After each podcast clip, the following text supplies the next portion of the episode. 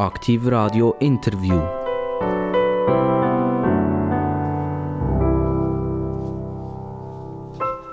Und es hat Bing gemacht. Und wenn es Bing macht, dann wissen Sie alle, liebe Zuhörer und Zuhörerinnen, es ist Interviewzeit, es ist Gesprächszeit auf Aktivradio. Und Aktivradio, also wir sind selber baff erstaunt, dass wir eigentlich die Leute, die wirklich etwas zu melden haben in der Schweiz, hier bei uns ans Mikrofon bringen. Und jetzt haben wir jemanden, der sogar, ich weiß nicht, wie viele, wie viele Kilometer sind Sie gefahren, also von, von St. Gallen her, wie viele Kilometer sind das? Das ist sicher gegen 200 Kilometer. Also, Sie sehen, also, das ist toll, oder? Die Leute fahren 200 Kilometer zu uns ins Studio zu Chwil und wir sind sehr, sehr stolz darauf. Die Stimme, die Sie jetzt gerade gehört haben, ganz kurz, die gehört am Reto Völmi. Jetzt, Reto Völmi sagt Ihnen vielleicht nicht ganz allen, aber die, die älter sind, denen wird vielleicht der Kommissar Völmi noch etwas sagen. Also, früher hat es einen Tatortkommissar gegeben und wo ich nicht gewusst habe, wie man Völmi schreibt, als ich es nur gehört habe, der Reto Völmi kommt zu uns, habe ich, habe ich gerade sofort an Tatortkommissar gedacht. Und als ich noch bisschen gelesen habe, was der Reto Felmi, der Professor Reto Felmi macht, habe ich gedacht, aha, der macht das zwar nicht auf der kriminalistischen Ebene, sondern der macht das eben auf der ökonomischen Ebene. Aber auch der muss akribisch untersuchen, damit er zuletzt einen Schuldigen finden kann oder zu einem Schluss kommen kann. Der Reto Felmi ist Professor an der Handelshochschule St. Gallen und noch viel, viel, viel mehr. Und das wollen wir nachher alles miteinander so ein bisschen in Erfahrung bringen. Ich begrüße ganz recht herzlich Reto Völmi. Ja, grüße miteinander. Reto Völmi, Sie werden ja ganz viel geholt, also das Schweizer Radio und das Fernsehen und Tagesschau und das 10 vor 10 und weiss doch nicht, wer alles will vom Reto Völmi immer etwas wissen. Wie, wie, ist das passiert? Haben Sie irgendwann mal äh, irgendwie am Fernsehen geschrieben und gesagt, hey, lass mal, ich habe etwas zu melden? Oder haben Sie irgendein Buch geschrieben, das äh, eine Welle gewogen hat? Wie ist das passiert, dass plötzlich die Stimme vom Reto Völmi in der Ökonomie, sprich auch im Alltag für, für uns Bürger, so wichtig ist geworden? so aktives Marketing habe ich eigentlich nicht betrieben, aber ich bin immer an wirtschaftspolitischen Fragen interessiert gewesen. Und dann natürlich sind die Medien auch an dem nachher auch gespannt und, und Leute dann einfach an. Es war eigentlich mehr ein passives Marketing, gewesen, wenn ich, wenn ich dem so sagen wollte. Und es ist halt so an den Universitäten, die einen, ich bin auch sehr an Forschung interessiert, aber viele machen Grundlagenforschung, ich auch. Aber viele machen halt nur Grundlagenforschung. Ich bin schon auch noch interessiert, eben, was macht Inflation, äh, wie kann die AV und Zuwanderung, wie hängen das zusammen? Das sind Fragen, die natürlich dann oft die Öffentlichkeit auch interessieren. Wenn Sie Schule geben, wenn ich dem so darf mhm. sagen, äh, sind dort die Studenten sehr aufmerksam oder, oder sehen Sie sie so mit den Augen leicht zuklappen und die Köpfe nicken leicht ein? Wie, wie sind Ihre Vorlesungen? Oder, oder sind die Studenten voll dahinter und werden am liebsten vorspringen und sie unterbrechen und sagen, Herr Professor, äh, so geht das nicht? Dann müssen Sie natürlich die Studenten fragen, ob das genau so stimmt. Aber ich denke schon, insgesamt sind die, sind die voll aktiv dabei, gerade St. Gallen. Also, ich kenne ein paar Uni von der Schweiz, bevor in Bern und in Zürich, das ist auch gut. St. Gallen ist wirklich aktiv dabei und machen gerne mit. Und wenn wirklich etwas erfahren, wahrscheinlich würde ich sagen, manchmal ist es ein bisschen schwierig, ein bisschen streng, aber spannend, dass man da interessante Themen diskutiert ich hoffe, gerade jetzt in dieser Stunde auch, das würde ich sicher sagen. Also ich habe selber dürfen mal an der Universität Professor erleben und das ist der Unterschied ist riesengroß. Also bei den einen geht man damals rein, damit man ein Testat bekommen hat. Mhm. Und dann hat man, ist man möglichst weit vorgesessen, damit er sich an einem erinnern kann. Und dann ist man nachher wieder nicht mehr gegangen. Und bei den anderen hat die Aula nicht gelenkt. Also eine Aula mit 300, 400 Sitzplätzen sind die Leute noch gestanden ringsum, äh, weil man dermaßen eigentlich den Blauschen hatte an dieser Vorlesung äh, hinterher zu. Wie, wie ist das bei Ihnen? Wie, wie gross sind die Vorlesungen, die Sie, die Sie haben? Sind da 10 Studenten drin? Sind da 200 Studenten? Das ist ganz unterschiedlich. Im ersten Jahr sind es total sind's über 1000 Leute. Die, die kommen natürlich manchmal auch online. Oder? Das ist natürlich jetzt auch noch einmal eine andere Zeit, gerade seit Corona. Und dann im äh, dritten, vierten Jahr sind es vielleicht noch 20, 30, 40 Leute, weil jetzt sind sich ganz spezialisiertere Themen. Aber es ist ganz klar so, ich meine, die äh, Hörsaalfäger, ich habe ja selber auch studiert, es hat einmal die Hörsaalfäger gegeben, wo äh, kaum jemand drin war. Aber so ein und viele Vorlesungen ist mir gerne gegangen, weil ich finde, es ist schon noch wichtig, dass man eigentlich eine spannende Vorlesung gibt und auch etwas mitgibt, weil das prägt doch einem auch noch stark. Ich meine, wenn Sie sich zurückerinnern, wo Sie studiert haben, bist du in einer Vorlesung, hörst du etwas über die aktuelle Inflation und nachher diskutierst du das dann weiter mit den Kolleginnen und Kollegen nach dem Mittagessen oder beim Bier am Abend.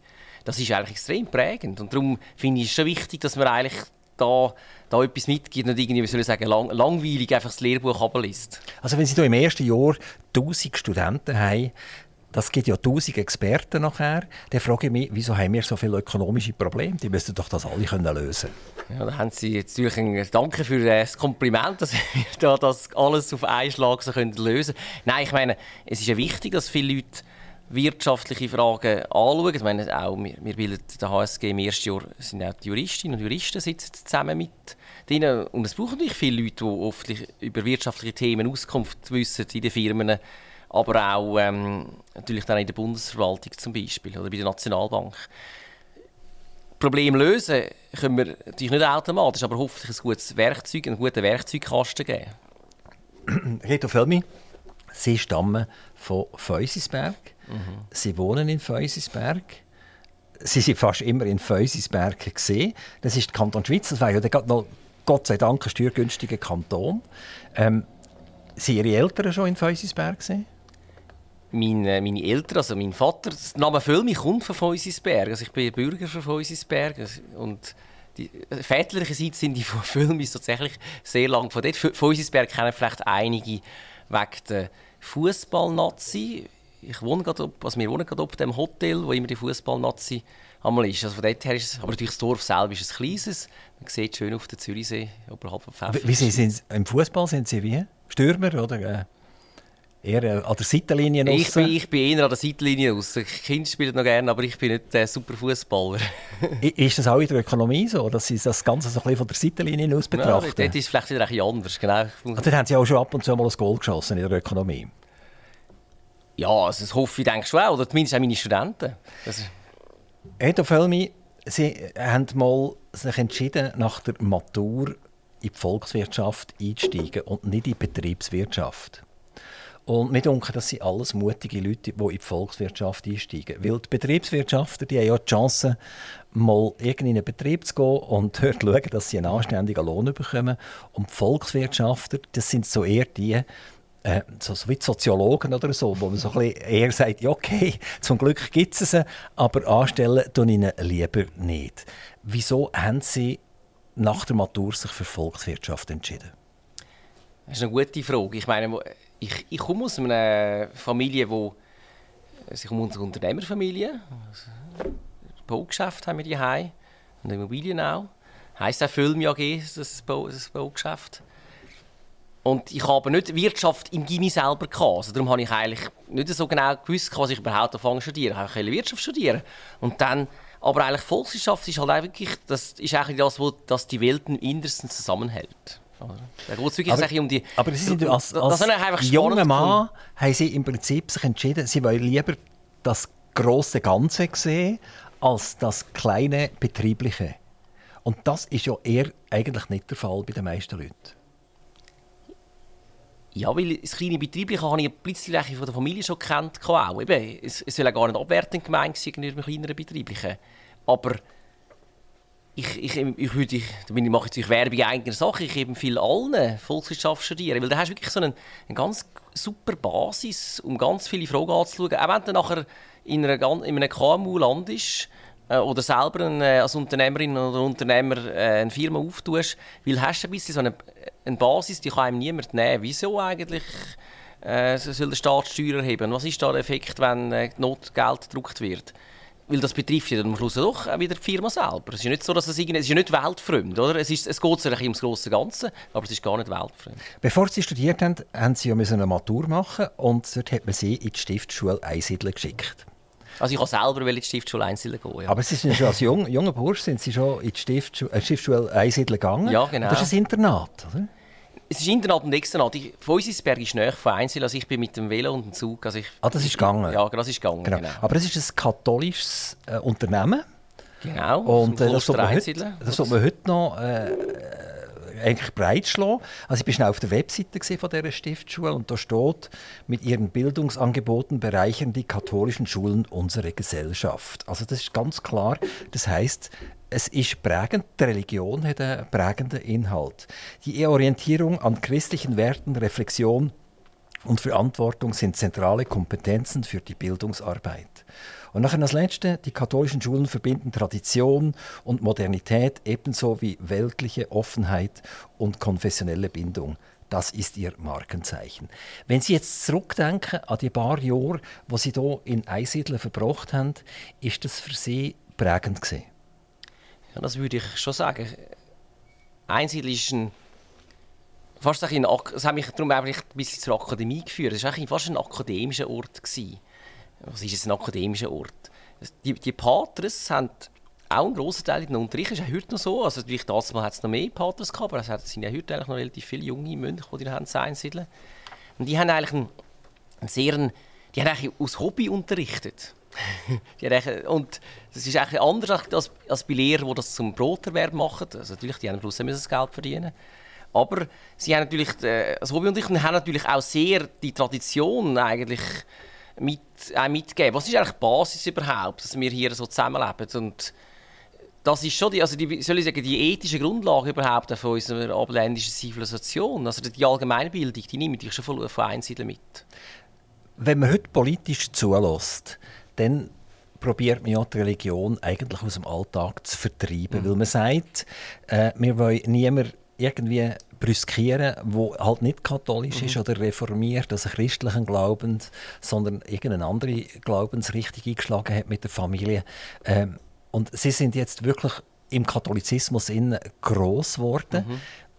Ist das für sie fast manchmal ein bisschen schmerzhaft, wenn sie das sehen, wie man äh, eigentlich nicht mehr will, dass die Religion eine gewisse, eine gewisse Grundlage kann bieten kann?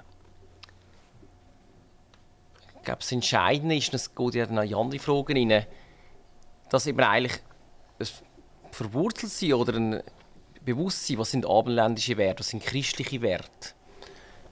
Dass es natürlich nicht ein, ein Aus... Es ist eigentlich ein sehr attraktives Postulat. Das ist eben auch interessant für Leute, die eben nicht den Glauben haben oder die aus einer asiatischen Kultur kommen. Der, ich finde, das ist manchmal ein bisschen verloren gegangen. Man meint quasi, damit man eigentlich offen und attraktiv sind, müssen wir sich quasi super anpassen oder irgendwie die Herkunft verleugnen. Das finde ich manchmal ein bisschen schade. Dass die Religion, wie sie vor 50 Jahren gelebt worden ist, dass, die, dass, der, dass der Umgang geändert hat, also dem würde ich jetzt keine Tränen anweinen. Es war ja oft eine Heuchlerei. Gewesen. Nicht, dass man jetzt heutzutage keine Heuchlerei mehr hätte, aber das ist dann auch äh, eben heuchlerisch und hast einen sehr strikten rigid gewesen, genau. Also die Zeit habe ich zwar auch nicht mehr erlebt, aber so, ich sage mal, in den 60er Jahren, die wünscht sich auch wieder niemand zurück. Aber Sie haben keinen Schaden gelitten von, Nein, gar nicht. Nein, von der katholischen Schule? Also, absolut nicht. Es war wirklich eine spannende, eine spannende Zeit. Gewesen. Genau. Es, es, Sie, Sie haben ja drei Kinder ja. und äh, die, irgendwann gehen auch die müssen die, die Schule machen. Und wie sieht das aus? Schicken Sie die auch nach Einsiedeln? Ja, also wenn sie gerne gern in ein Gimmi gehen, dann, dann ist Einzel natürlich sicher, ein, würde ich ihnen Einzel empfehlen, aber sie müssen natürlich selber entscheiden. Oder es gehen alle gerne in die Schule, darum äh, sind alle tendenziell Kopfmenschen. Dann kann es schon sein, aber natürlich, wenn, äh, äh wäre auch schön, wenn ich über Handwerk und Lehre mache. Ist, genau. ist, das für Kinder eigentlich schwierig, wenn der Papi Professor an der HSG ist? Muss, ist man da unter einem gewissen Leistungsdruck? Dann kommt der Lehrer plötzlich und sagt, du lass mal, äh, der Papi ist der Professor, gell? also diese Leistung können wir gar nicht akzeptieren. Also vielleicht hat der Lehrer ein bisschen Schiss, der Vater Professor ist. Meine, äh, die Mutter ist Spitaldirektorin, darum ich weiss nicht, was den, den grössten Druck gibt. Aber ich glaube, man muss einfach, was mir den Kindern mitgeben ist eigentlich, und das habe ich auch das Einzelne immer mitbekommen, ist echt, dass du die Neugier behaltest und auch deine eigenen Ziele verfolgst, aber mit, mit, mit der Ambition deine Ziele verfolgst, nicht quasi einfach dahinter. So eigentlich geht es ganz gut, aber man sieht es dann, wenn die Kinder sind, jetzt zählt ist, ist 10, sehen dann, wenn sie in Pubertät kommen, wie sie darauf reagieren. Reto Völmi, Professor an der HSG, er ist Ökonom und er kümmert sich um die wirklich ganz grossen Themen, die uns jetzt sehr werden interessieren. Darf ich gerade ein Thema anpacken und das ist die Schweizerische Nationalbank.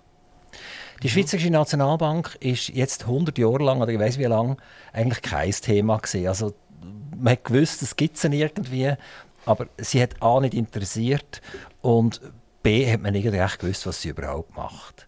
Und heute ist die Schweizerische Nationalbank Stammtischgespräch, also dort, wo es wenigstens noch einen Stammtisch mhm. gibt.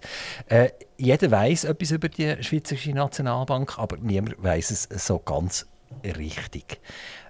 Können Sie uns in drei Sätze, und ich sage extra nur drei Sätze, mhm. weil ich habe immer ein bisschen Angst bei den Professoren, oder, dass sie ein bisschen ausschweifend werden, sagen, was ist eigentlich die Leitaufgabe der Schweizerischen Nationalbank? die Leitaufgabe ist die Wahrung der Preisstabilität, also die Bekämpfung der Inflation.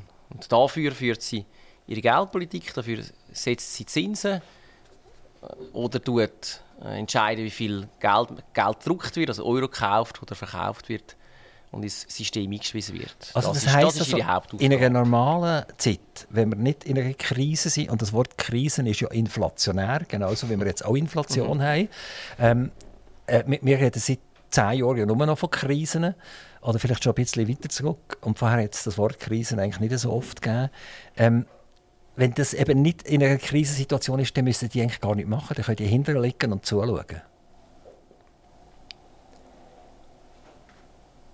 Jede ja. Generation natürlich gerne sagen, sie sei mega wichtig, darum ist es so eine Kriseninflation. Ich mag das auch nicht, dass die, die riesige Krise man, äh, ich muss fast sagen, Krise-Euphorie. Aber die SNB muss natürlich auch in den guten Zeiten, das Entscheidende ist, dass du eben die Krise nachher reagieren kannst. Du musst bei den guten Zeiten musst vorsorgen und dann entsprechend Zinsen halt relativ hoch behalten, dass in den guten Zeiten natürlich nicht Inflation entsteht. Das ist eigentlich eben gerade der Witz von der SNB. Sie muss eigentlich in den guten Zeiten wenn die Party läuft, muss sie, wenn die Party voll am Laufen ist, muss sie dann äh, die Bohlen wegnehmen, dass eben nicht, dass noch nicht der Kater am nächsten Morgen entsteht. Also ist genau das, der Kater wird die Inflation. Genau. Und sie muss eigentlich frühzeitig bremsen, also die Wirtschaft bremsen, damit sie nicht inflationär wird, dass die Preise nicht steigen.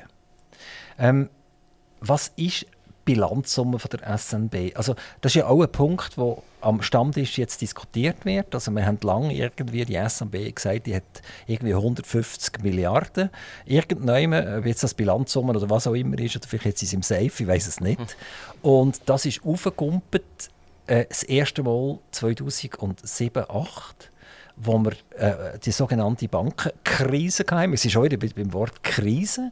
Dann hat sich das Ganze ein bisschen beruhigt und dann ist die Corona-Krise gekommen und dann äh, sind sämtliche Schleusen aufgegangen. Oder? Und dann zuletzt ist man fast, glaube bei einer Billion gelandet. Also Billion, einfach damit wir das nochmal vergegenwärtigen können. Das sind 1000 Milliarden. Genau. Oder eine Million Millionen. Ja. Stimmt auch, oder? Genau, Million noch zwei. Also, das ist eine unglaubliche Zahl. Aber heute ist ja auch das inflationär, spielt keine Rolle mehr. Also, wenn, wenn irgendwie, sagen wir, an einer Tagesschau kommt und dort kostet es etwas wie 200 Milliarden, dann äh, nimmt man das äh, mit einem Rüebli-Snack nimmt man das zusammen weg und sagt, das ist schon in Ordnung, das wird schon gut sein. Oder? Früher, wenn jemand über 100 Franken geredet hat, dann hat es ihm fast die Hosen abgezogen. Also, dort, irgend, irgendetwas ist passiert. Ähm, also nochmal zur Bilanzsumme. Was ist die Bilanzsumme der Nationalbank? Also die SNB hat Eigenkapital natürlich drin, von, alt, von alten Gewinnen. Und die Bilanzsumme von der SNB bestimmt sich durch das Geld, das sie in Umlauf gebracht hat.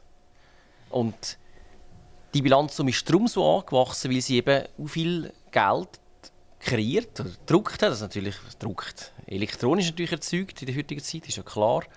Hat. Und mit dem hat sie ausländische Euro-Anleihen oder Aktien gekauft. Und darum ist die Bilanz so lang geworden. Und passiert ist das, das Sie mich bitte korrigieren, indem man hat nicht wollte, der Schweizer Franken zu stark werden Genau. Also das heisst, man hat, man hat die Schweizer Franken, ich sage es jetzt auch gleich, gedruckt mhm. und ist nachher gegangen und hat es umgetäuscht gegen Euro und gegen US-Dollar beispielsweise. Genau, also der Schweizer Franken war sehr stark. Viele Leute wollten Schweizer Franken kaufen. Und also Angebot und Nachfrage, ganz klassisch. Und damit eben das Angebot von Frankreich steigt, damit der Preis von Franken nicht so extrem ansteigen tut, hat die SNB das Angebot erhöht vom Franken und eben Schweizer Franken gedruckt. Und in diesem Maß ist das noch nie passiert wie in der Corona-Zeit, dass sie haben angefangen, Euro kaufen, wie wahnsinnig. Also immer wenn, wenn, wenn die EZB auch wieder Euro gedruckt hat, das ist, das ist ja unglaublich, oder? Also zuerst äh, von der FED in Amerika, dort ein bisschen Dollar drucken und nachher schauen die dort beim, bei der Europäischen Zentralbank zum Fenster aus und schauen über zum FED und sagen, ui, da drucken sie Dollar, oder? Und nachher hat er hinterher gerufen, hey, musst die Maschinen anwerfen, wir müssen auch ein bisschen drucken. Und dann hat zuletzt noch die Schweizer Nationalbank auch übergeschaut zum Nachbar und hat gesagt, hey, Jesus Maria, die haben Druckmaschinen angeworfen, jetzt müssen wir die Druckmaschinen auch anwerfen. Also das sind so irgendwie Zwangsläufigkeiten, die abgelaufen sind, damit man die Differenzen zwischen den Währungen nicht zu gross bekommen hat. Ist das nicht fast ein bisschen einfach? Braucht, muss ich Ökonomie studieren, um etwas zu machen? Ich bin nicht ganz sicher, ob sie in der Corona-Zeit die grösste, ja, es ist der grösste grosse Anstieg ist eigentlich vorher schon passiert, vor der, bevor man die Euro-Untergrenze eingeführt hat. Zum 11 war es dann. Gewesen. Aber nachher auch 15 bis 17, dort war ein grosser Anstieg. Gewesen. Ich meine, was muss die SMB machen? Die SMB hat, ist dort einem recht dummen Rang immer. Gewesen. Sie hat Sie wollte in der Schweiz die Inflation stabilisieren, wollte aber gleichzeitig, dass die Konjunktur nicht abgewürgt wird. Wenn der Franken stark aufgewertet worden wäre, dann hätte natürlich die Exporteur unter Umständen äh, wäre das sehr schwierig geworden für die Exporteur. Und so hat sie müssen ein bisschen die Gratwanderung machen, oder? Sie hat, die Zinsen hätte sie eigentlich gerne erhöht gehabt, weil der Schweizer Konjunktur ist eigentlich gut gelaufen. Aber wenn sie die erhöht hätte, wäre der Franken so attraktiv geworden. Also noch attraktiver? Ja, wäre noch attraktiver geworden. Und dann haben sie eben stattdessen müssen den, den Frankenkurs ein bisschen steuern dass er sich ein langsam aufwertet oder eben sogar die Untergrenze von 1,20 über Euro, erinnert sich sicher auch noch Menge äh, davon. Aber dann kannst du eben nur steuern, indem du eben das Geld druckst, solange eben der Franken attraktiv bleibt. Und das war eben die ganze Zeit. Gewesen. Aber das ist ja eigentlich eine Sünde. Oder? Sie sind jetzt an einer katholischen Schule gesehen, oder? Und da sind Sie bestens. Dann können Sie beichten nachher einfach. Äh, das ist, der Vorteil ist immer, wenn du beichten bist, nachher rasch ist wieder durch. Nein, ich würde das anders sagen. Sie sind best ausgebildet, dass man keine Sünden begehen sollte. Und das ist ja eigentlich eine Sünde, indem man Kapitalverwässerung macht. Also eine, wenn ich jetzt sage, jetzt haben wir ein Bruttoinlandprodukt. Und das Bruttoinlandprodukt hat einen Wert X. Und dort, das wird repräsentiert durch so und so viel Schweizer Franken. Und wenn ich jetzt von, von Schweizer Franken drucke, dann gibt es mehr Schweizer Franken für das identische Bruttoinlandprodukt. Und das ist ja eine Verwässerung. Das wäre wie wenn ich äh, an der Nestle äh, beteiligt wäre mit Aktien. Und Nestle tut einfach eigene Aktien drucken, beliebig, oder? So, bis, bis es Spass macht. Und ich werde permanent verwässert, ohne dass ich etwas dagegen machen kann. Ist das, ist das sehr ähnlich? Nicht ganz, bin nicht ganz einverstanden. Es ist natürlich klar so, wenn man einfach weiter, weiter druckt, dann gibt es irgendeine Inflation, genau. Aber durch den Franken ist nicht wie die Aktien, die, die, die Frankennoten sind nicht Anteilschein an der, an der Schweiz AG, wenn man jetzt so will. Wenn Sie ein Eigenheim haben, der Wert von dem Eigenheim, der behaltet, der ist trotzdem da, unabhängig, wie viele Noten jetzt dessen bedruckt. Weil der Wert vom Franken, oder der Wert von jeder Währung in der heutigen Zeit entsteht dadurch, dass es eigentlich ein, es ist ein Versprechen dafür, dass man das in der Volkswirtschaft kann benutzen kann, um Güter und Dienstleistungen kaufen und verkaufen. Und das heißt, die Wichtigkeit von der Währung ist eben, wie, wie groß und wie, wie, breit akzeptiert denn die Währung eben ist. Und wie, äh, entsprechend sie auch Steuern müssen zahlen mit dieser Währung. Das heißt, also das, das, ist, das ist das Versprechen dahinter. Das heißt, schon, schon die Schweizer Volkswirtschaft steht dahinter. Und jetzt wenn das Vertrauen weg wäre, würde ja der Preis des Franken fallen. Es ist eigentlich das Gegenteil passiert. Der Franken ist eigentlich, wir sind so attraktiv. Die Schweizer haben so viel Vertrauen in der Welt. Das ist eigentlich eine schöne, eine schöne Aussage. Die Schweizer Volkswirtschaft hat so viel Vertrauen in der Welt und auch die Politik von der Nationalbank, dass eben dann der Franken immer so zur Stärke neigt. Insbesondere gegen die Krise. in einer Krise gilt, oder hat zumindest immer gegolten, der Franken als Hort von der Stabilität. Aber wir haben immer noch eine Bilanzsumme, die massiv höher ist. Ich glaube, es sind immer noch etwa 800 Milliarden. Also die, äh, unsere, unsere Nationalbank hat es fertiggebracht, ein bisschen oben runter zu fahren. Aber es hat sie auch nicht nur fertiggebracht, indem sie das hat wollen, sondern indem die Anteile, die sie gekauft haben, einfach weniger Wert bekommen haben. Und damit ist auch automatisch die Bilanzsumme ein bisschen oben runtergekommen. Mhm. Da kommen wir gleich zum nächsten Thema. Die Nationalbank vor 50 Jahren hat die eine Fremdaktie besessen? Also ist die an Nokia, gut, Nokia hat es vielleicht noch nicht gegeben, beteiligt gewesen, oder ist sie ja Apple? Nein, Apple hat sie auch noch nicht gegeben. Also Spaß beiseite. Hat die vor 50 Jahren Fremdaktien gehalten? Das weiß ich ehrlich gesagt nicht. Ich, ich glaube nicht. General Electric wäre vielleicht Hey, vor 50 ich, ich glaube, es hat ja gar nicht zum Aufgabengebiet gehört. Es ist gar nicht, es ist, wenn, ist es völlig irrelevant gewesen, was sie gehalten hat. Sie hat wahrscheinlich echt eine, aber sie hat nie, nie, in dem, nie im vergleichbaren Umfang so Aktien gehalten, genau. Genau. Also Norwegen hat ja einen Staatsfonds. Und der Staatsfonds wird geöffnet durch das Öl, das zum Genau. Meer aus sprudelt. Und jeder äh, Euro oder Norwegisch, das sind keine Kronen, ich weiß nicht, was sie haben ganz genau, wird Krone, dann, ja. Krone, Ja. bin ich. Gut. Die wird nachher genutzt, um zum Beispiel Aktien zu kaufen, aber das ist Volksvermögen. Also das gehört ja dem norwegischen Staatsfonds und das gehört nicht am Heiri oder am Bruno oder irgend so etwas. Und jetzt gehen wir zur Nationalbank über. Die Nationalbank hat leider kein Meer und schon gar keine Ölbohrstationen, sondern sie hat einfach die Schweiz, die eine gewisse Stabilität repräsentiert. Und jetzt tut die Nationalbank äh, Aktien kaufen, Fremdaktien kaufen. Also ich, ich glaube, ich habe vorhin noch Nokia gebracht. Die Nationalbank ist eigentlich der grösste Aktionär von Nokia. Die Nationalbank ist mal vor kurzem einer der ganz grossen Aktionäre gewesen vom Apple-Konzern und so weiter und so fort. Also undenkbar. Also eigentlich ist die Nationalbank zu einer Investmentbank verkommen, weil sie plötzlich investieren und hat müssen zuschauen, wie die Kurse auf und runter gehen. Also man ist näher ans Gambling hergegangen und Kantone haben das schamper cool gefunden, weil die Aktien sind auf und auf und auf und auf. Oder? Ich dachte, ah, das ist cool, oder? dann können wir nächstes Jahr noch mehr haben, noch mehr haben, noch mehr haben. Und alle sind in der Euphorie verfallen. Aber wenn wir, wenn wir jetzt wieder zurückkommen zum katholischen Glauben und zur Sünde, ist das nicht ein absolutes Unding, was da gemacht worden ist. Das viele Geld, das die SNB hat in der Bilanz, ist kein Volksvermögen. Oder das ist der Unterschied genau zum Staatsfonds, wo Sie richtig angezogen haben, die Diskussion. Weil der Unterschied ist, das ist ja eben durch Gelddrucken entstanden. Das heißt, zwar hat jetzt die SNB 200 Milliarden Aktien, ich sage jetzt einfach eine Zahl, aber dafür hat 200 Milliarden sind dann Franken Guthaben bei der Deutschen Bank, bei der Commerzbank liegen. Also es ist nicht netto, ist, es ist, es ist nicht netto Volksvermögen geschaffen worden.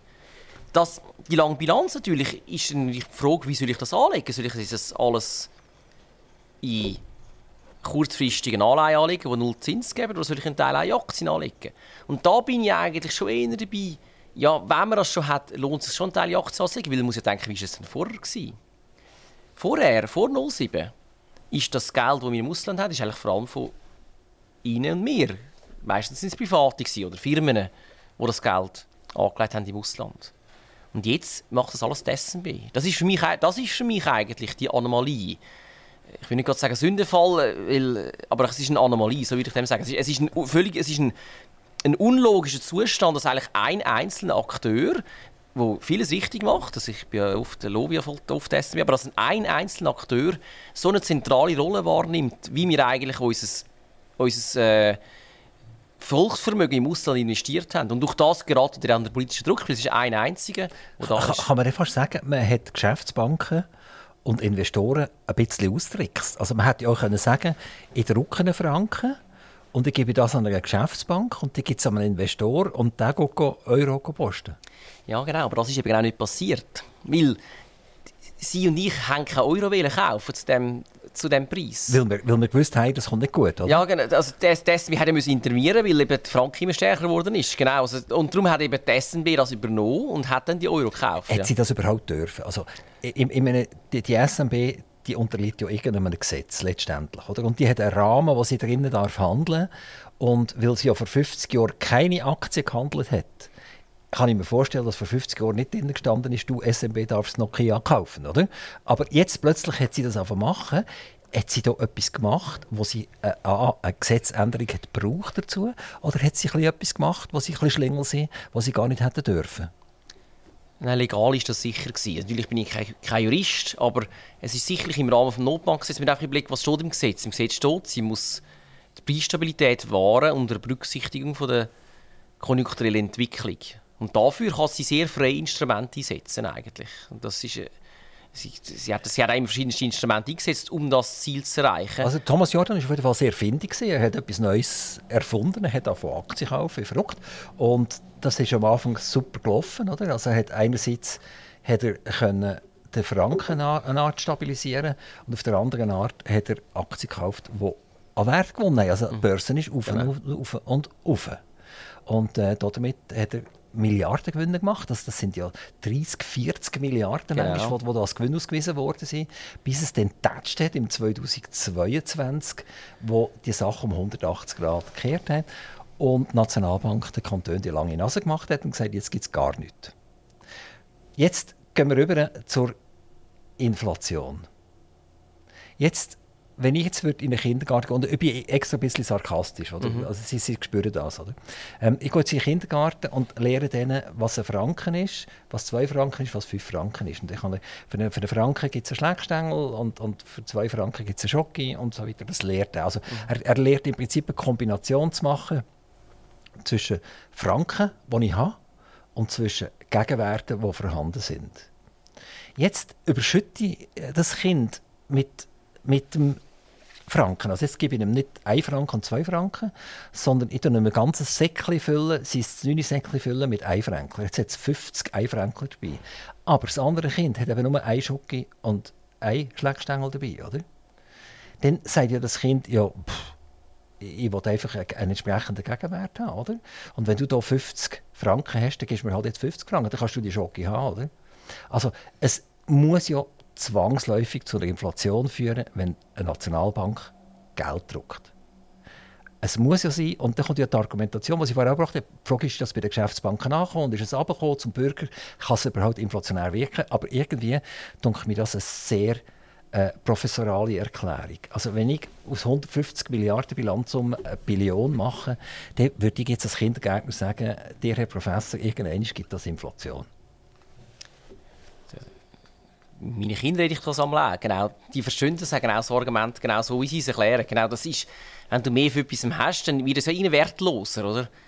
Das Entscheidende ist natürlich hier bei dieser langen Bilanz, ist, dass es im Zeitpunkt, wo du wieder zurückfahren musst, also eben auch du hast zurückfahren, wenn es, wenn es dann plötzlich eben beim Kindergärtner unten ankommen tut. Und, und natürlich ist es gut möglich, dass das eben zu spät passiert. Das ist natürlich jetzt auch ein bisschen zu spät passiert dass du das machst. Ich glaube, Diskussionen muss ich in Zukunft führen, ist natürlich schon, und das sehe ich jetzt kritisch gegenüber der SNB, also zumindest jetzt für die Zukunft, im, im Nachhinein ist man immer gescheiter, müssen wir bei der nächsten Aufwertungsphase so viel Euro wieder kaufen.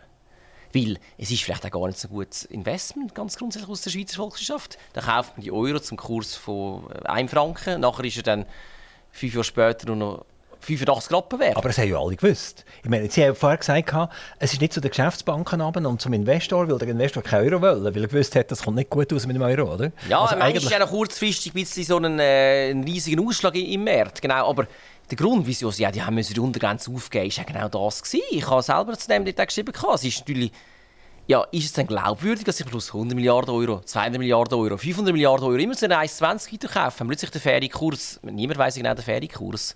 Und wenn er vielleicht nur noch 1,10 ist oder 1 Franken, dann plötzlich machst du dann Verluste, die dann eben grösser sind als ein NEAT, der Preis von einer NEAT. Äh, weil wenn du dann äh, 100 Milliarden Euro zu 10 Rappen zu viel kaufst, ist das 10 Milliarden Verlust, oder?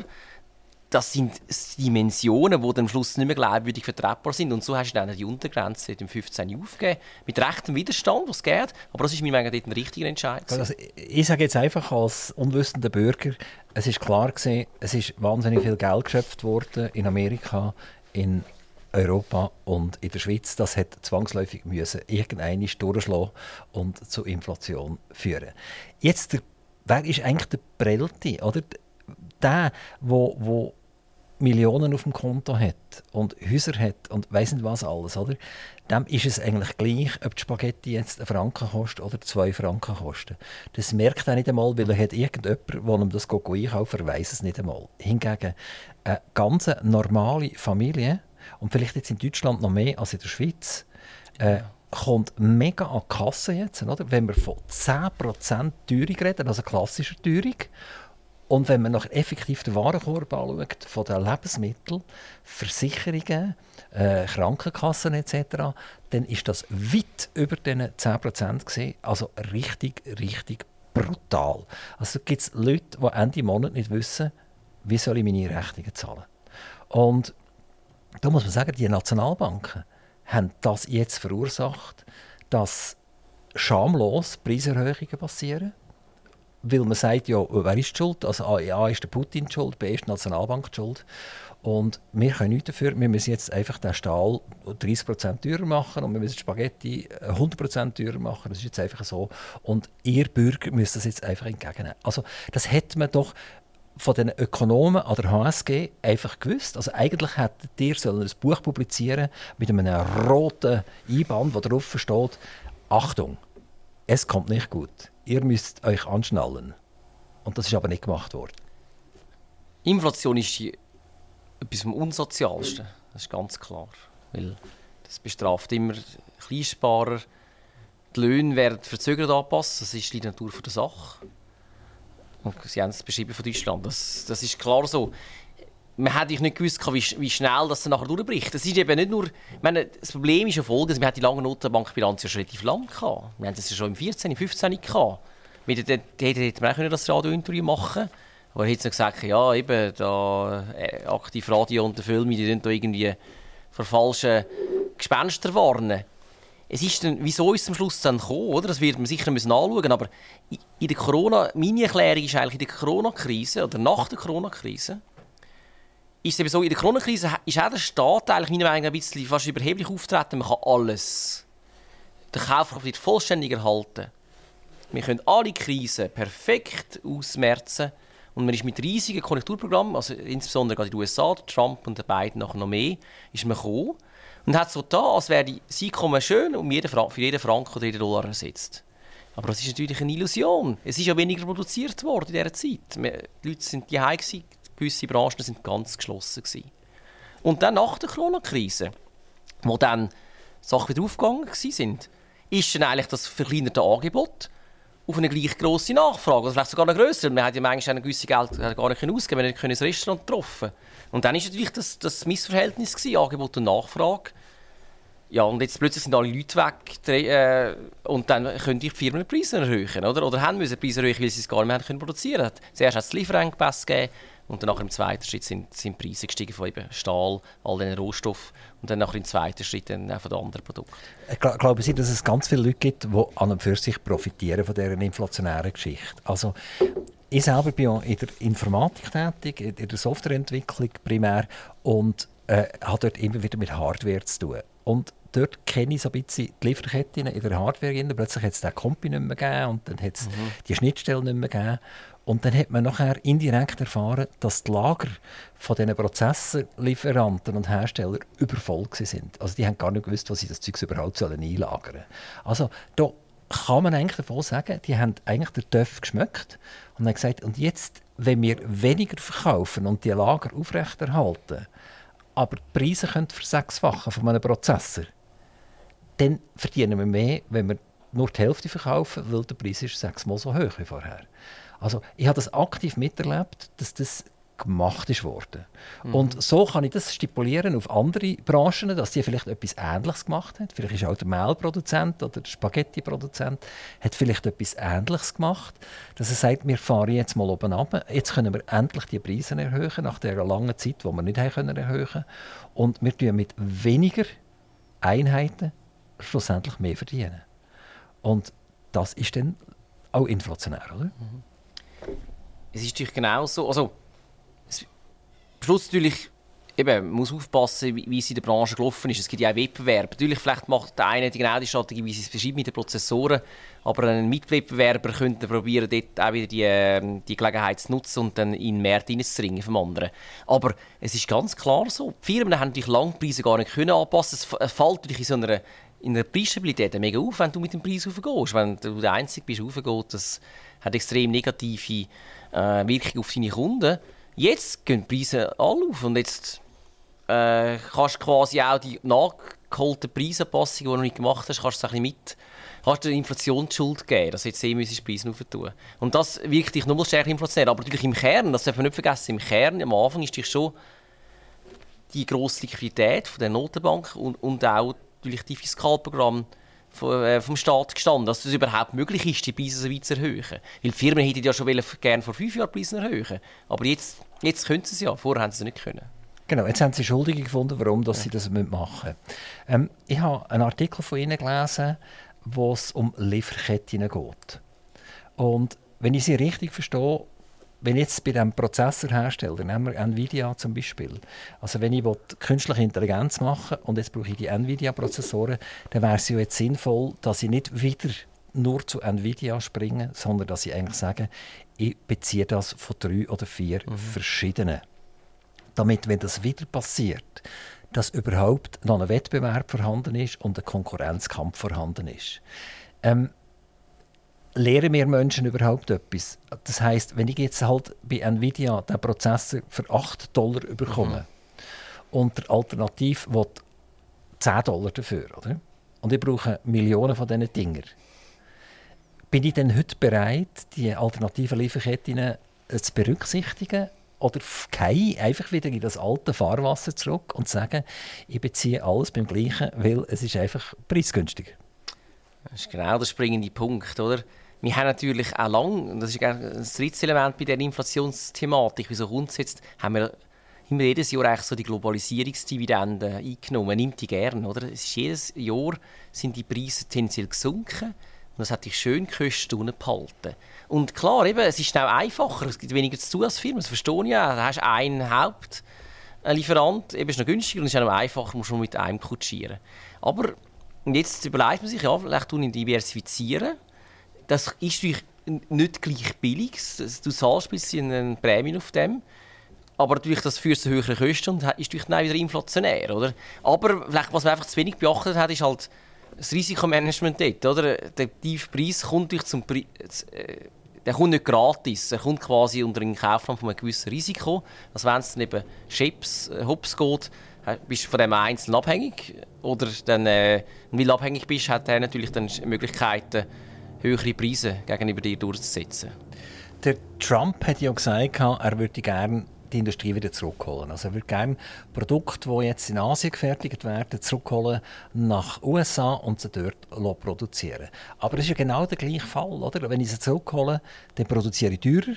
Es ist genau, preisgünstiger, genau. wenn ich das in Asien mache. Und damit mache ich vermutlich genau den gleichen Fehler auch wieder. Also das ist einfach menschlich, das wird so sein. Und wir holen uns einfach wieder irgendeine blutige Nase. Das ist alles auch preistreibend. Genau. Also, natürlich macht es Sinn, sich mal wieder zu überlegen, okay, vielleicht, äh, genau, wie, wie sieht meine Lieferkette aus? Eben, dass ich das, dass ich das diversifiziere. Aber man muss sich auch klar sehen, man kann ja gar nicht alles zurück ins Land holen. Wir haben die Leute gar nicht. Wir reden ja auch wieder vom Fachkräftemangel. Oder? Also, die, irgendjemand, irgendjemand muss das produzieren. Ich sage immer, die Handelsgewinne entstehen oft, also das sage ich auch meinen Studenten oft, die gehen über den Import. Wegen dem Import haben wir Gewinn vom Handel. Weil mit dem Importieren kannst du etwas billiger kaufen, als du selber möchtest. Eben das Make or Buy, wo jede Firma ja immer muss, äh, für sich selber entscheiden muss. Natürlich musst du selber aufpassen, das ist dann wieder Risikomanagement, dass nicht irgendwie äh, das notwendige Wissen, du plötzlich alles ausgelagert hast und am Schluss gar nicht mehr selber vom Prozess verstehst. Genau. Sie sind ja äh, in der Schweizer Kantonalbank im Bankrot dabei. Genau. Tun Sie dort manchmal den Finger aufheben und sagen, passet auf? Ja, ich leite sogar den Risikoausschuss. Genau, also ich bin, eine Bank natürlich muss Risiken tragen, das ist ja das Geschäft von der Bank. Aber genau, weil ich ein bisschen über Zinsen und so auch eine Ahnung habe und aus dem Bauimmobiliensektor komme, genau, versuche ich da mal etwas mitzugeben. Also nur ein bisschen haben Sie eine Ahnung von Zinsen? Längt das für die Schweizer Kantonalbank ein bisschen? Ja, also ich, genau. Also insgesamt, die Schweizer Kantonalbank ist eine super, also muss ich sagen, ist eine super Bank, super aufgestellt, weil wir sind wirklich auch sehr gut kapitalisiert. Das ist eigentlich für mich eigentlich ein Vorbild für andere Banken, wirklich mit einer sehr hohen Eigenkapitalisierung. Und sie macht eben auch das Geschäft, das sie beherrscht. Vor allem natürlich macht sie Hypotheken und äh, Gewerbekredit. Aber auch im Anlagegeschäft ist sie so ein No-Nonsense, wenn man jetzt das englische Wort braucht, Bank, wo man wirklich äh, wo einem nicht das Geld vom Himmel versprochen wird. Also hinter dieser Bank kann ich wirklich sehr stehen. Also, genau, also, gewisse Risiken muss man nehmen, aber eben halt nicht übertriebene Risiken. zum Beispiel, um das äh, einen Fall zu nennen, Silicon Valley Bank, oder? Was die gemacht haben, ist, die haben Hypotheken vergeben. Jetzt noch vor, ich weiß nicht, wenn sie ihre abgeschlossen haben, vor zwei Jahren hast du natürlich nur 1% bekommen, oder vielleicht sogar 0,8% in zwei Jahren. Und haben null abgesichert. Und jetzt sind die Zinsen gestiegen und jetzt müssen sie auf die Spargelder in den USA 3-4% geben, oder? Ja, dann natürlich. Aber, aber sie sind ja nicht vom Fett hineingelegt worden. Weil dann hat man gesagt, und ihr müsst Staatspapier kaufen. Oder? Und die Staatspapiere haben natürlich nicht rentiert. Und dann hat man gesagt, jawohl, das spielt gar keine Rolle, das ist sicher, das ist ein sicherer Schuldner. Und bei einem Staatspapier kommt es immer darauf an, schaut man während der Laufzeit an oder schaut man das Endresultat an. Also das heisst, also wenn ich jetzt für 100 Millionen Staatspapier kaufe und die sind 10 Jahre äh, gültig und laufen 10 Jahre, dann komme ich ja in 10 Jahren wieder 100 Millionen zurück. Also das ist, das ist gesichert, mehr oder weniger. Aber, und, und das ist übrigens die Nationalbank ist, glaube ich, die einzige Nationalbank auf der Welt, wo, wo äh, bewertet nach, nach aktuellen Kriterien, mhm. oder? Und das machen alle anderen nicht. Also das macht die deutsche Nationalbank macht das nicht. Die tut im Prinzip bewerten, wenn etwas eben 10 Jahre Laufzeit hat und 100 Millionen gibt, dann bleibt das einfach 100 Millionen, ist so in der Bilanz. Also, da ist die Schweizer Nationalbank relativ ehrlich, was das anbelangt. Ähm, also die Problematik, die wir hier haben, ist, ähm, wie bewertet man überhaupt, oder? Mhm. Und ist das eine richtig oder ist das andere richtig? Und hat die äh, amerikanische Bank, die Silicon Valley Bank, überhaupt dürfen lüpfen? Weil eigentlich hat der Staat müssen sagen, wir haben euch hineingelegt, wir haben euch gesagt, wir müssen dermaßen viel Staatspapier posten äh, äh, und jetzt stehen wir auch gerade dafür. Also jetzt äh, sind, wir, sind wir für euch da und wir tun der Bevölkerung mitteilen, jawohl, das ist gesichert, die Bank hat so viel Staatspapier, das Geld kommt zurück. Ja, das sehe ich nicht ganz gleich. Der Staat, äh, der USA, hat er nicht gesagt, es ist alles sicher. Es ist durch Staatsanleihen sind sicher, es wird sicher zurückgezahlt, genau. Aber natürlich das Zinsrisiko, eben genau diese Tatsache, dass plötzlich jetzt ein, blöden Langläufer hast, 0% gibt und dabei könntest du eigentlich etwas kaufen, das 3% jetzt gibt. Das Risiko, das natürlich ist nicht, das ist nicht versichert. Und das haben sie eben, das hat die Bank nicht versichert gehabt. Übrigens ist es so, dass in der Schweiz auch viel ähm, das zu dem aktuellen Nen zum Nennwert einfach bilanzieren tun. Das Entscheidende ist für mich einfach dann, du musst wenigstens noch eine Rechnung haben, dass das Eigenkapital, das du hast, genug gross wäre, um eben äh, auch einen, einen Verkauf können zu decken. Weil natürlich, es, es, ist okay, wenn du das so verbuchst, aber du musst dir echt bewusst sein, du wirst jetzt halt, wenn jetzt das acht Jahre lang läuft, acht Jahre lang hast du halt relativ wenig Ertrag von dieser von dieser Kassenkollektion haben wir nicht selber eine gekauft, oder? Genau, die musst du nicht selber für dich sagen, ich habe jetzt Geld verloren. Aber natürlich, klar, die nächsten Jahre kommen jetzt halt nur immer 1% Zins über statt 3%. Der amerikanische Staat hat natürlich den Banken Staatspapier einfach wirklich in ihr Portfolio gedrückt, oder? Ich weiß nicht, ob sie es mit der Pistole gemacht haben oder wie. Also, wir können ja schnell auf die Staats... Es, es, es, hat, als, es, es hat als einfaches Geschäft gegolten, genau. Es ist, genau, du hast einfach quasi... Das ist die... Aber es hat ja jeder, auch der Kindergärtner hat gewusst, dass wenn eine Obligation 0,1% rentiert und später kommt eine Obligation raus, die 3% rentiert, dann geht meine Obligation, die 0,1% rentiert, einfach in den Keller runter, oder? Ja, genau. Also, bist, das, bist, bist du doppelt gewesen, Das oder? hat auch unsere, unsere, Kinder, die im Kindergarten sind, noch kapiert, mhm. oder? Genau, also nehme ich an, in der, in der Bank hat es auch noch zwei, drei Leute haben, die das, ja, aber die die haben, das geschnallt haben. Oder? Genau, aber die haben eben dort dann vor einem Jahr gemeint, ja, es ist hm, ich, ich weiss jetzt besser, wie sich der Zins entwickelt. Ich glaube, jetzt bleibt der Zins aber auf dem Level bleiben. Und dann äh, brauche ich nicht mehr so die Absicherung, weil die sind natürlich teuer. Die Absicherung ist wie jede Versicherung, wenn sie quasi halt ein, ähm, Banken haben über die Jahre sich immer äh, abgesichert gegen die steigenden Zinsen. Und dann ist alle, wenn sie eine Gebäudeversicherung haben, sie zahlen jedes Jahr, jedes Jahr kostet das 5000 Stutz, oder?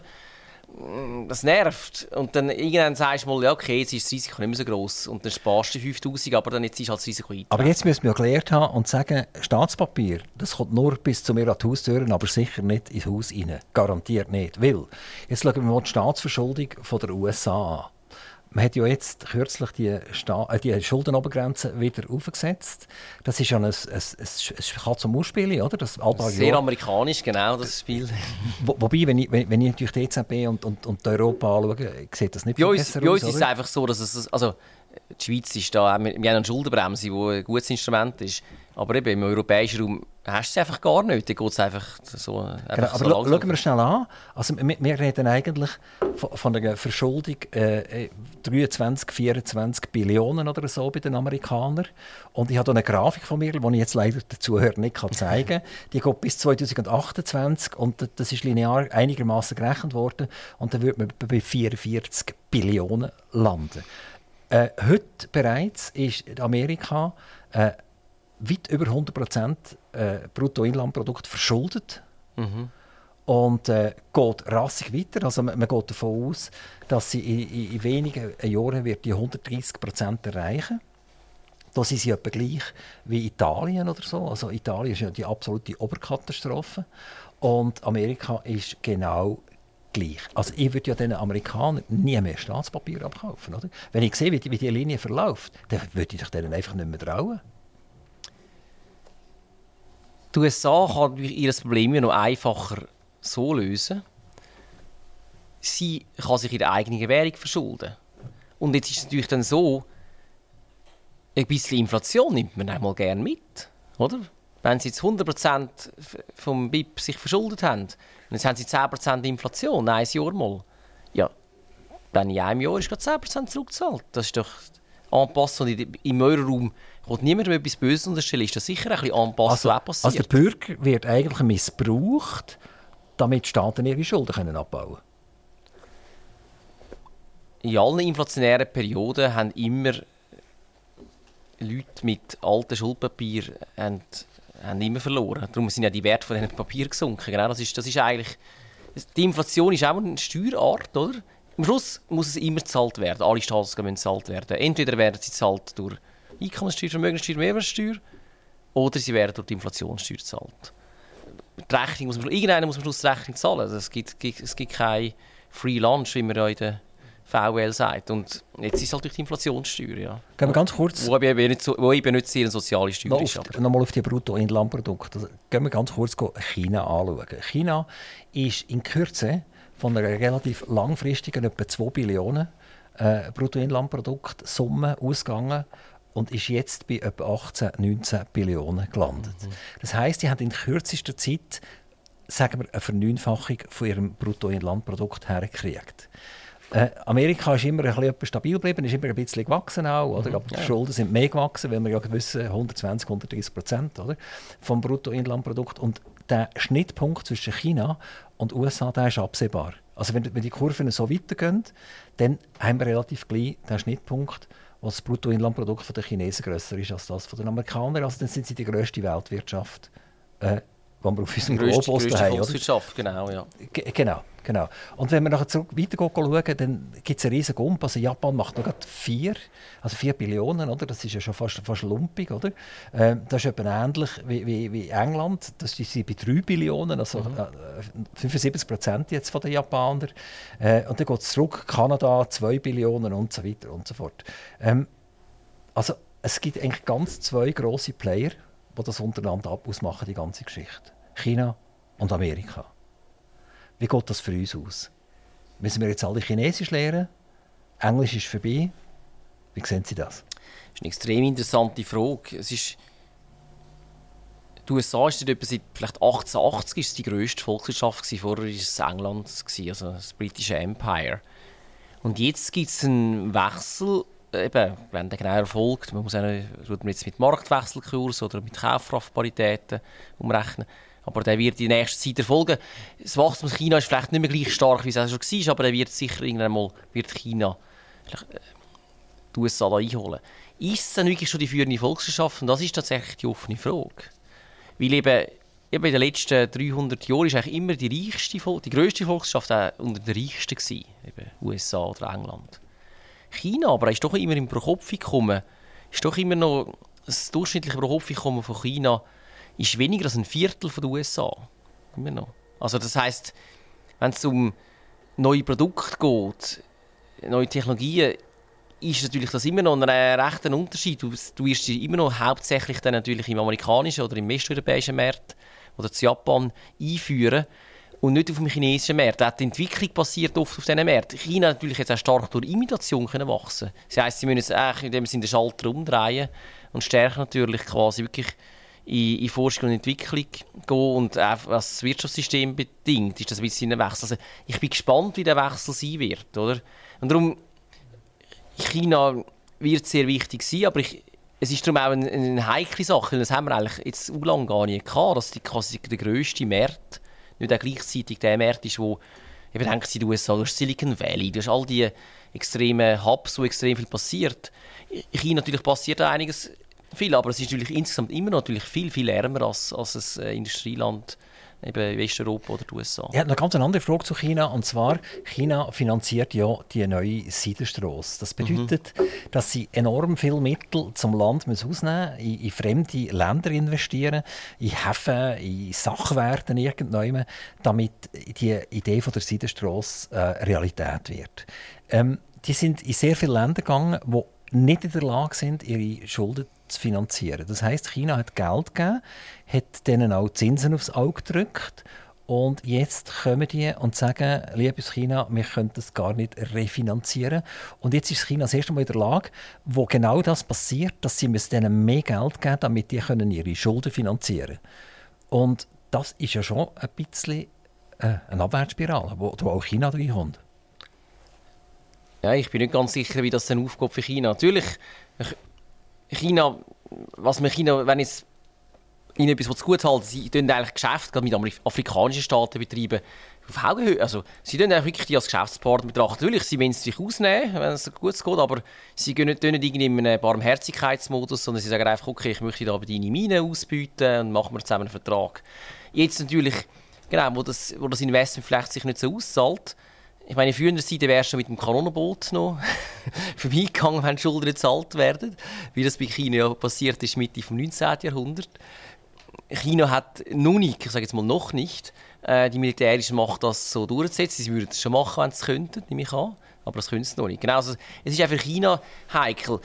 Ich, meine sowieso, also in China werden sicher in den nächsten 10 Jahren grosse Weichen gestellt, weil einfach es ist auch immer die Frage, wie kannst du immer weiter wachsen und prosperierend sein? Und da sehe ich eigentlich, und da sind wir eigentlich wieder ein bisschen auf die Diskussion vom abendländischen Wert zurück, kommst du eigentlich ohne ein freiheitliches Wirtschaftssystem, aber auch eine, eine, eine offene Gesellschaft, ist es eben schwierig vorstellbar, dass du ständig einen unternehmerischen Spirit behaltest. Wenn du Schiss musst haben, dass plötzlich, wenn du etwas Neues machst oder ein neues Radio auftust, dass das nicht passt und dann im Gefängnis landest, dann tun sich dann die intelligenten Leute oder die, die, die engagiert sind, die gehen dann eher in eine Staatskarriere rein, wo sie dann quasi in der Partei können aufsteigen können. Und das lähmt doch eine Gesellschaft. Weil, also, ich glaube, die, die Tendenz zum mehr Autoritarismus, der jetzt ist in China, ist langfristig verheerend für äh, das Wachstum der chinesischen Volkswirtschaft. Und wenn wir jetzt müssen sehen, wie sich das in den nächsten 16 Jahren entwickelt, sie haben ja demografische Herausforderungen, die Chinesen, weil, aber ich glaube, das ist der falsche Weg, wenn sie natürlich quasi hier meinen, das Regime bleibe nur stabil, wenn man noch stärker die Schrauben anzieht. Weil ich glaube, das Regime verliert da Stabilität, wenn das Wachstum über längere Frist nicht mehr so ist, wie es, wie es so war. Es hat jetzt schon manchmal so ein Dip im Wachstum und das ist sofort, hat das sofort zu Spannungen geführt. So, unsere Zeit ist eigentlich durch, Herr Felmir. Das ist, ist verrückt, oder? Ja, die Zeit läuft aber, aber unglaublich schnell. Ja. Ich, ich habe einfach noch etwa 200 Seiten vorbereitet. Jetzt müssen wir die lassen. Aber ich eine Frage habe ich noch. Die deutsche Autoindustrie, die Sie vielleicht mit einem Ja oder Nein können beantworten Ich muss jetzt gleich schnell ein bisschen ausholen, nur 10 Sekunden lang.